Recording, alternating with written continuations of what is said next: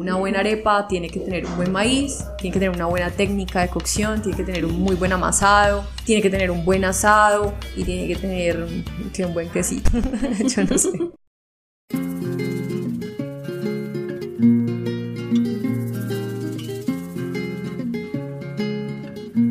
Voces para la memoria.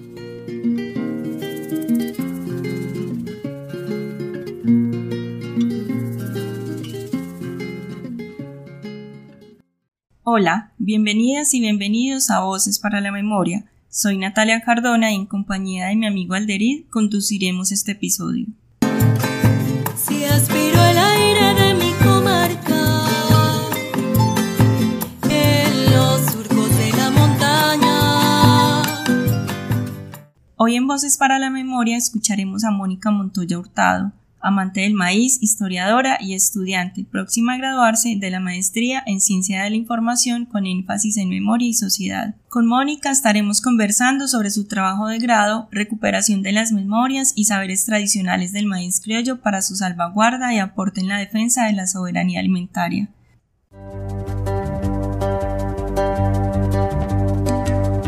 Hoy la voz viva.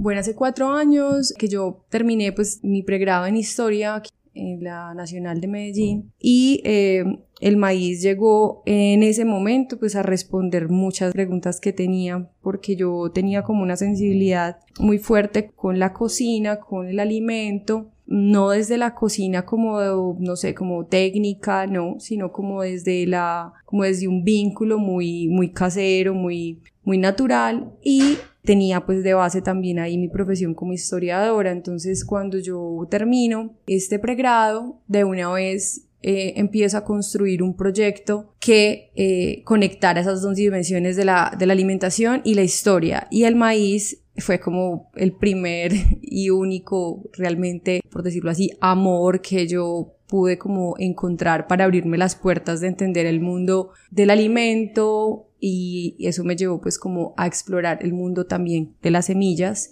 Y entonces es ahí donde nace Danta como un proyecto que promovía el rescate de los maíces criollos y nativos a través de la elaboración y comercialización de amasijos, amasijos entendidos como todos aquellos productos que parten en su mayoría de masas que son amasadas a mano que no tienen levaduras, pues como artificiales, ¿cierto? Sino que tienen también pues como una conexión muy grande como con la las cocinas y las panaderías tradicionales, por decirlo así, ¿cierto? Entonces, Danta en ese momento empezó pues como a pensarse el maíz desde el alimento y eso me fue llevando pues a explorar otros mundos de las semillas, también de la comercialización, o sea, del mercado, de la cultura.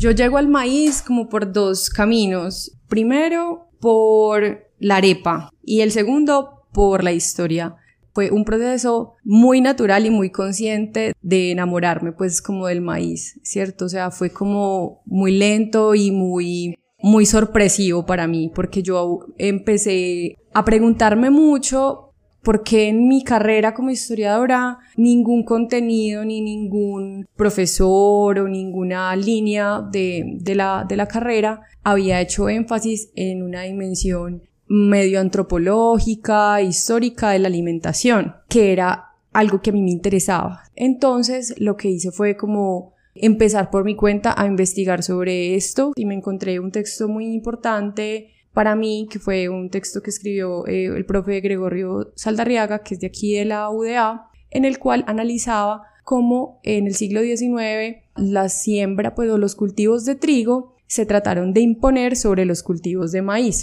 como los españoles empezaron a hacer ese proceso de imposición. Y cuando yo llegué a ese libro, a ese artículo, perdón, yo dije como que, wow, o sea,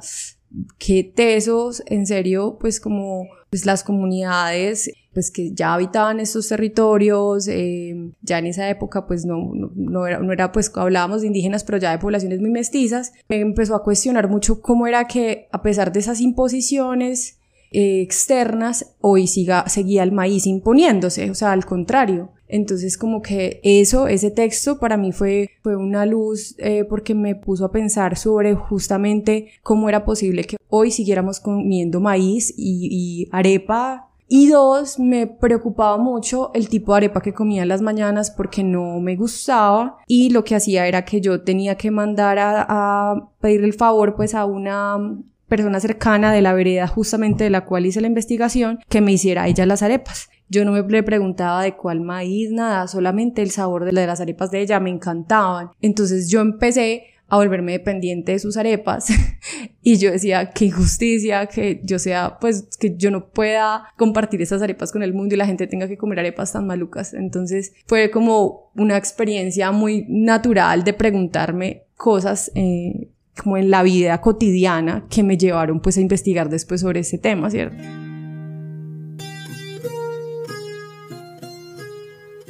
empecé a,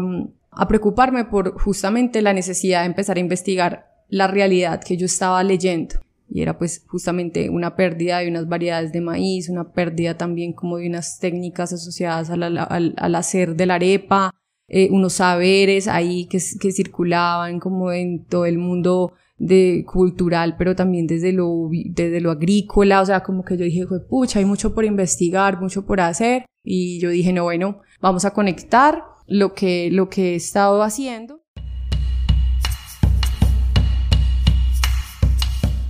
¿Dónde desarrollaste la investigación? Es una vereda, como tiene su nombre, queda como medio en lomita, tiene diferentes alturas y presenta por lo tanto una diversidad de climas interesantes en la misma. En ella es muy importante, además de reconocer que hay un proceso ya que está encabezado por un guardián de semillas, ¿cierto? De maíz, entre otros alimentos que hacen parte de los cultivos de pan coger de esa zona. También hay una expresión de la realidad y de la actualidad del maíz hoy, por lo menos en esa vereda y me atrevería a decir en gran parte de los lugares de esta zona, pues de Antioquia, en la cual el maíz aparece siempre acompañando los jardines, eh, las huertas, más, más, más hablemos de las huertas, de las casas o de las fincas, pero no es el alimento y no es el cultivo predominante. O sea, su relación con quienes lo siembran es una relación que no pasa por una relación económica, que no representa un sustento económico, sino que, que es una de como las ideas como claves de, de la tesis, es que tiene un, un peso y una,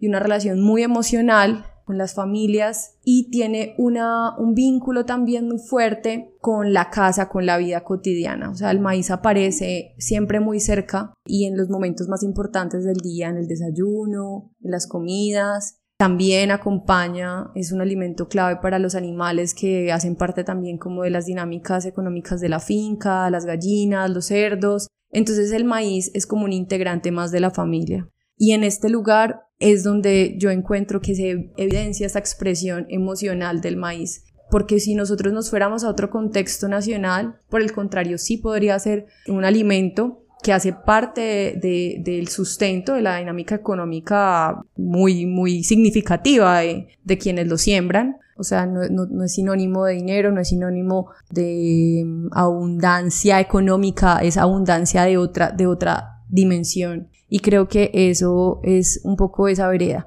una vereda que todavía tiene unas manifestaciones muy tradicionales y por otro lado también evidencia la muestra de prácticas ya muy, muy mixtas, muy híbridas frente a cómo se relacionan con el maíz, entonces ya casi no lo siembran, sino que lo compran, pero siguen haciendo la arepa a mano, aunque no sea el mismo maíz que siembran, en fin, o sea, como que es una evidencia de lo que hoy pasa en el mundo frente a cómo nos relacionamos con los alimentos que todavía tiene unas expresiones rurales muy arraigadas, no tan conectadas con la ciudad mucho, y creo que eso responde un poco a lo que podemos encontrar hoy en la historia pues, de los campesinos que hicieron parte de la investigación.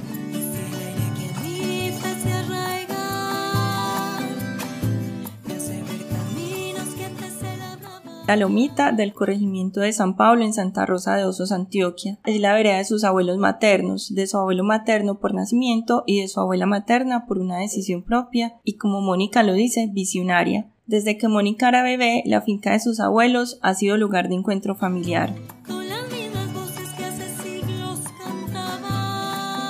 Yo me encuentro ahora, después de casi 25 años, con que en esa vereda vive uno de los guardianes de semillas, que para mí el, uno de los más juiciosos y más importantes del departamento de Antioquia. Y resulta ser un primo cuarto de mi mamá. Como que es en serio, o sea, aunque suene muy charro, como si hubiéramos estado como un poco destinados a conocernos y hacer esto, este proyecto juntos, pues porque hoy, hoy trabajamos juntos. Gran parte del maíz que yo utilizo para hacer las arepas es de Walter y nos encontramos fue mucho tiempo después. Entonces, este lugar alberga un montón de personas cercanas que también hace muchos años siembran maíz, tienen unos saberes muy importantes, muy localizados, muy específicos y es un lugar maravilloso, es muy bonito.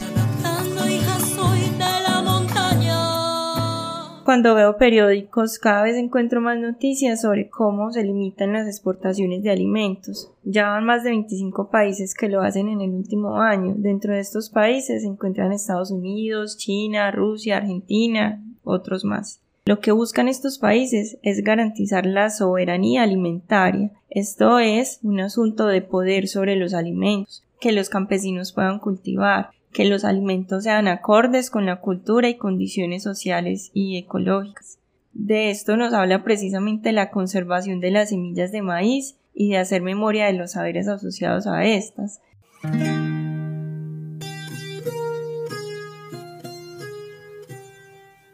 Es muy, muy importante, o sea, es una preocupación y es una necesidad, o sea, partimos de que hay hay unas problemáticas, como lo decía, hay problemas de soberanía alimentaria. Hoy Colombia creo que enfrenta pues una, una situación pues que implica grandes retos frente a esto. Entonces, hacer memoria frente a un alimento que nos alimenta todos los días y que no solo eso, sino que es un alimento y sujeto, para mí también es como un sujeto cultural que está ahí en la memoria de todos, está tan incorporado que me parece que también está como medio invisibilizado. Como cuando tenemos todo ahí como tan evidente, como tan cerca, como tan en la arepa del desayuno, como que no, no genera incomodidad. Ahí es donde uno encuentra pues también como grandes grandes problemas, porque hoy por hoy hay factores que están no solamente afectando en términos, por ejemplo, de rescate de semillas que justamente surgen ante amenazas externas que lo que están generando pues en las prácticas tradicionales de siembra es que cambien de una manera muy abrupta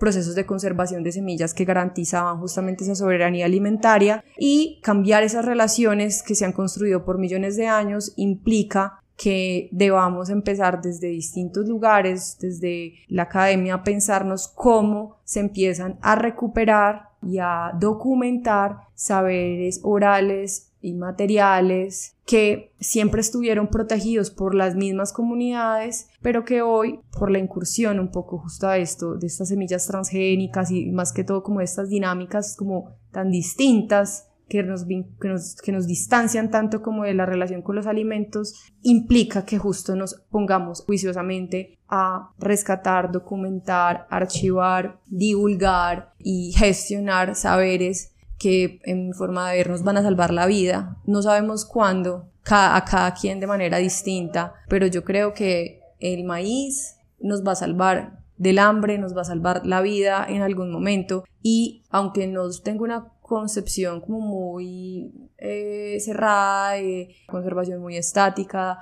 Al contrario, yo creo que es muy importante entender qué es lo que está pasando hoy con el maíz. Yo sí creo que es importante tener unas buenas bases de cómo se hicieron y cómo se estaban haciendo las cosas hace millones de años y cómo esto, estas cosas que se transmitieron también por miles de años de, de maneras distintas que no pasaron por la documentación, por el video, por el podcast, sirvieron para que hoy tengamos justamente evidencias, maíces, semillas y si hoy no aprovechamos las herramientas que tenemos el día de mañana también pues vamos a enfrentar justamente una ausencia de bases que nos permitan aceptar el cambio. ¿Por qué no? Está bien el cambio, pero es muy importante saber un poco qué está pasando, qué ha ido pasando y creo que el hacer memoria de estos saberes que han estado tan incorporados, tan naturalizados, tan ahí, es una necesidad importante como, como sociedad eh, y más que todo ante la crisis climática, ambiental eh, y social que estamos atravesando en este momento.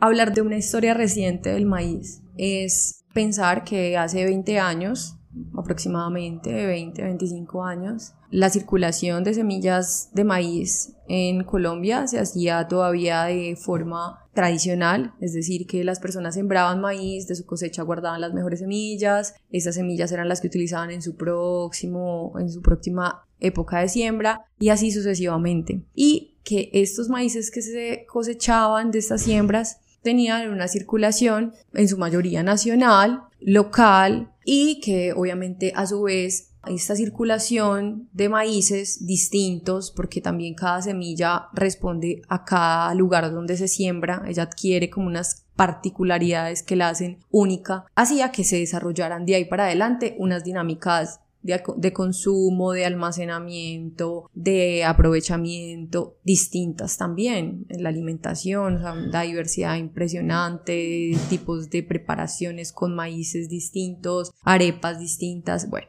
y que eso hace 20, 30 años era lo normal. Ahora, ¿qué es lo que encontramos en el país? Encontramos que eh, desde los años dos, desde el 2000 aproximadamente, toda la ola como esto de la revolución verde que llega pues, de Estados Unidos y bueno, de estos países que se proyectan ser países que defiendan la seguridad alimentaria por encima de todo, es decir, vamos a sembrar alimentos para alimentar a toda la población mundial y que el hambre desaparezca. Por eso digo que a costa de lo que sea, eso tiene obviamente un efecto rebote aquí y una, eh, ese discurso empieza a resonar en los, en los oídos pues, de acá de quienes definen las políticas eh, agrarias empiezan entonces a generarse unas dinámicas nuevas frente a la relación que establecían los campesinos con las semillas. Entonces ya lo que se está haciendo es que las semillas eh, se vuelven un, un bien comercial que también viene con unos paquetes completos que lo que te van a garantizar, supuestamente, es que eso que siembres supere todas las adversidades climáticas, de plagas, de animales, de todo.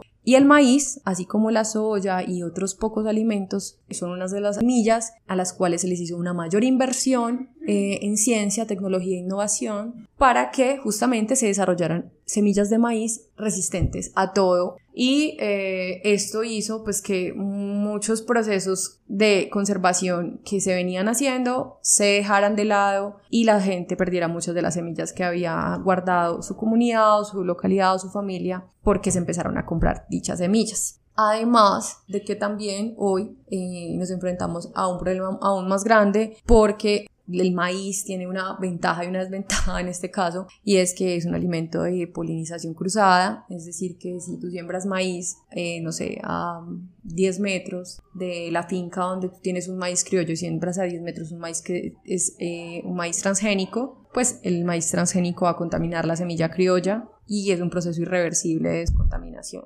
Entonces, eh, lo que encontramos hoy justamente es una expresión como de una lucha entre la naturaleza por decirlo así, como más pura y una invención de una naturaleza tecnológica y mm, indestructible, pues. Y eso hoy en el campo se evidencia. Hay como una lucha y como también que no se, no se expresa mucho, no es muy política, sino como medio intuitiva de lo que se debe sembrar, cómo sembrarlo, un poco como una de las cosas a grandes rasgos de lo que encontramos en este lugar y es una expresión pequeña de lo que está ocurriendo en el mundo.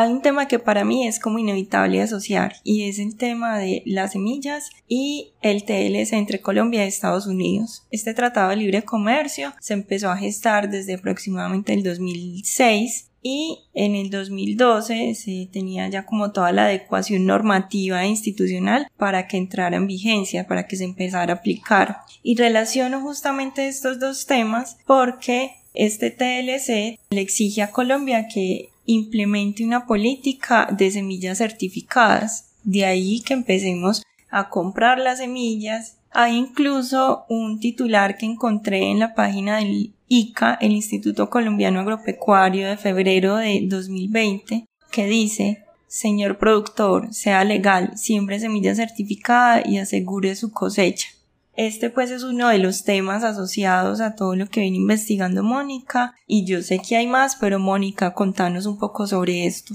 De entrada, para mí parece pues muy conflictivo que le da a uno primeramente pues un campo también interesante de estudio a mí me parece que hay que coger con pinzas este tema de la importación de maíz en ese momento histórico donde se aprobaron los ciertos tratados de comercio para, para importar maíz, que eso fue también hacia los 2000 y que en forma, en forma, en forma se empieza a dar como hacia el 2010 más o menos de importación de maíz, o sea, es, es muy, es muy conflictivo, pero hay que cogerlo con pinzas. Sin embargo, cuando digo que cogerlo con pinzas es porque me parece muy teso buscar como el opuesto o defender el opuesto que lo apoyan y lo respaldan planes que ya están escritos y pueden consultarlos. Por ejemplo, hay un, se llama Plan Maíz. Planes y estrategias que lo que quieren es volcar a que Colombia sea un país productor de maíz, no solamente que abastezca la demanda nacional, sino que nosotros podamos ser exportadores de maíz a otros países del mundo, porque el maíz hoy por hoy no es que valga en grano, o sea, el maíz no vale así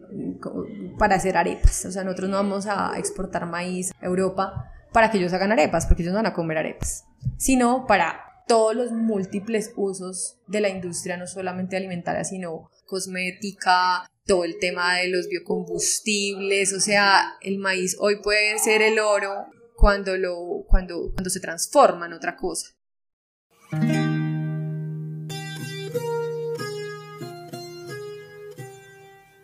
En el caso de las semillas transgénicas, efectivamente son libres de plaga, pues como se vendieron inicialmente o qué pasa con esas semillas. Dentro de las entrevistas que realizamos eh, a los campesinos de la vereda, a Walter, a un Javier, a Luz Ángela, a Beatriz, o sea, a las personas con las cuales tuvimos pues como la oportunidad de, de hablar, encontramos que primero como decía, no hay como de entrada como una resistencia pues impresionante o radical frente al uso de estas semillas que no se hablan, por cierto, no, ellos no las reconocen como semillas transgénicas, sino como semillas eh, certificadas. Si bien ellos también guardan estas semillas porque cuando nos acercamos también a sus, a sus cocinas donde generalmente las almacenan, todos tienen semillas no saben muy bien eh, decir pues como que no, esta sí es pues como criollísima, sí hay pistas, o sea, sí hay unas bases, pero puede a veces darse que están mezcladas,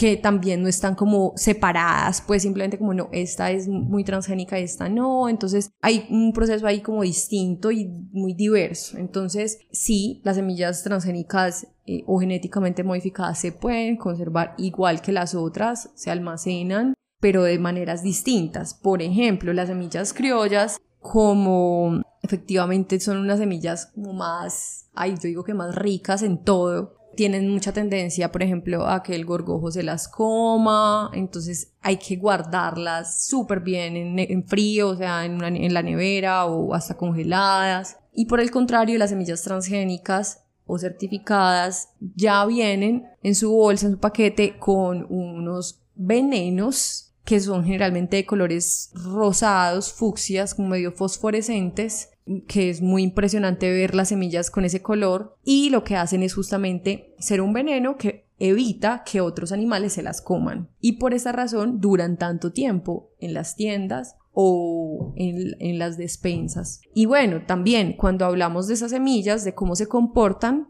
sinceramente eh, no hay una evidencia clara ni un proceso como muy comprobado de que esas semillas sean mejores que las otras. Dicen que dan bien, toda la cosa, pero que tampoco pues es la panacea. El, la forma, los granos, sí, es importante, obviamente ellos tienen la, la diferencia de que estos los granos de semillas criollas son los granos mucho más grandes, las mazorcas son distintas, o sea, físicamente hay, hay, unas, hay unas diferencias significativas en su, en su apariencia.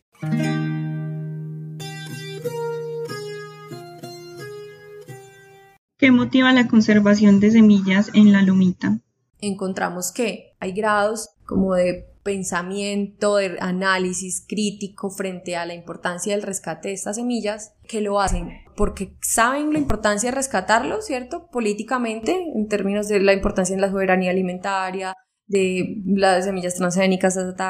hay pistas, pero en otros no están esas pistas, pero la tradición está por encima. Entonces vienen como en esas dos orientaciones. Y sí, yo creo que sí hay un proceso allí de intercambio de semillas muy interesante que se hace de manera muy natural, de manera muy incorporada, que nos muestra también que justamente pese a toda la incursión de estos discursos ahora, supuestamente tan del desarrollo por el desarrollo, vemos que a veces la tradición es más fuerte que simplemente el hecho de querer venderte la idea de que con esa semilla vas a tener más o vas a, vas a sembrar más. Sembrar más para qué también. Las tradiciones, por ejemplo, agrícolas de esa zona no, no han estado en relación a la siembra del maíz para venta. Su siembra ha sido muy, muy para su consumo, para sus arepas, ya, o para sus animales. Son formas también de ver la vida distintas que no siempre responden a tener más o sembrar más.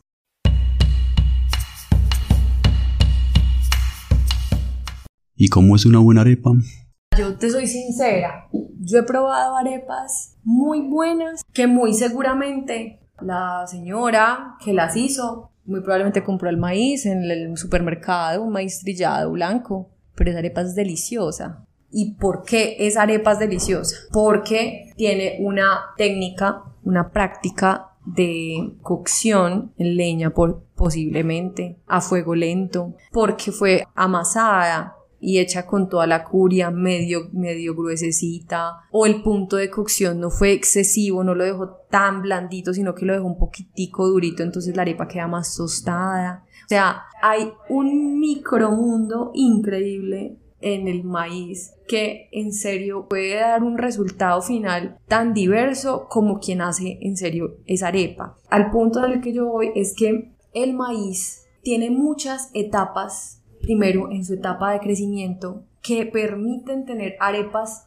de diferentes sabores de un mismo maíz, solamente porque se cogió, por ejemplo, la mazorca en un punto, otro porque el maíz se cocinó a ciertas temperaturas. Hay un submundo increíble. Entonces, una arepa buena, uno la puede encontrar primero de un, hecho con un maíz criollo delicioso que sepa maíz, pero impresionante. Hay arepas que uno dice, es que esto sabe demasiado maíz. O encontramos arepas que puede que no sepamos el origen de ese maíz, hasta de pronto podrá ser un maíz importado, un maíz trillado, en fin pero quien le incorporó el sabor y lo volvió wow fue quien la elaboró. Entonces, ojalá uno pudiera combinar las dos cosas. Un, maíz criollo delicioso, un maíz montaña. Bueno, es un maíz que todavía en Antioquia tiene una apropiación muy fuerte, el maíz montaña. Es uno de los maíces criollos que gracias a la natilla de maíz de diciembre y a la arepa de mote de algunas zonas también del oriente sigue hoy vivo. O sea, gracias a esas preparaciones que se hacen es que hoy ese maíz se siembra.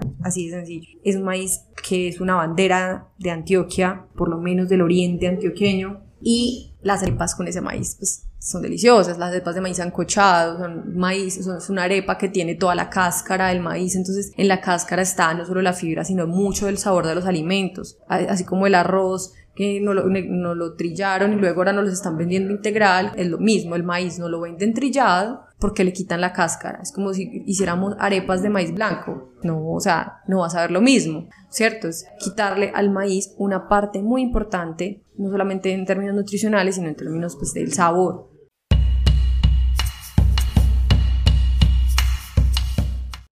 Entonces, bueno, no, una buena arepa tiene que tener un buen maíz, tiene que tener una buena técnica de cocción, tiene que tener un muy buen amasado, tiene que tener un buen asado y tiene que tener que un buen quesito. Yo no sé. Agradecimos a Mónica, a quienes preservan las semillas y siembran el maíz, especialmente en la vereda La Lomita de Santa Rosa de Osos. Para conocer más sobre el trabajo de Mónica, visiten el sitio web comermaízcriollo.wordpress.com. Compartan este episodio con quienes consideran que les pueda interesar.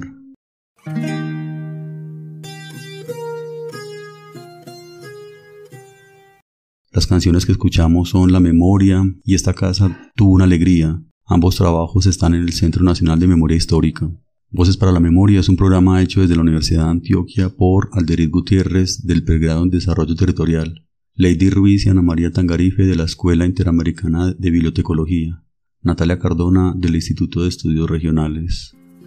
En la conducción de este episodio, Natalia y Alderit. En la elaboración del guion y producción, Natalia. Voces para la Memoria, un espacio para no olvidar.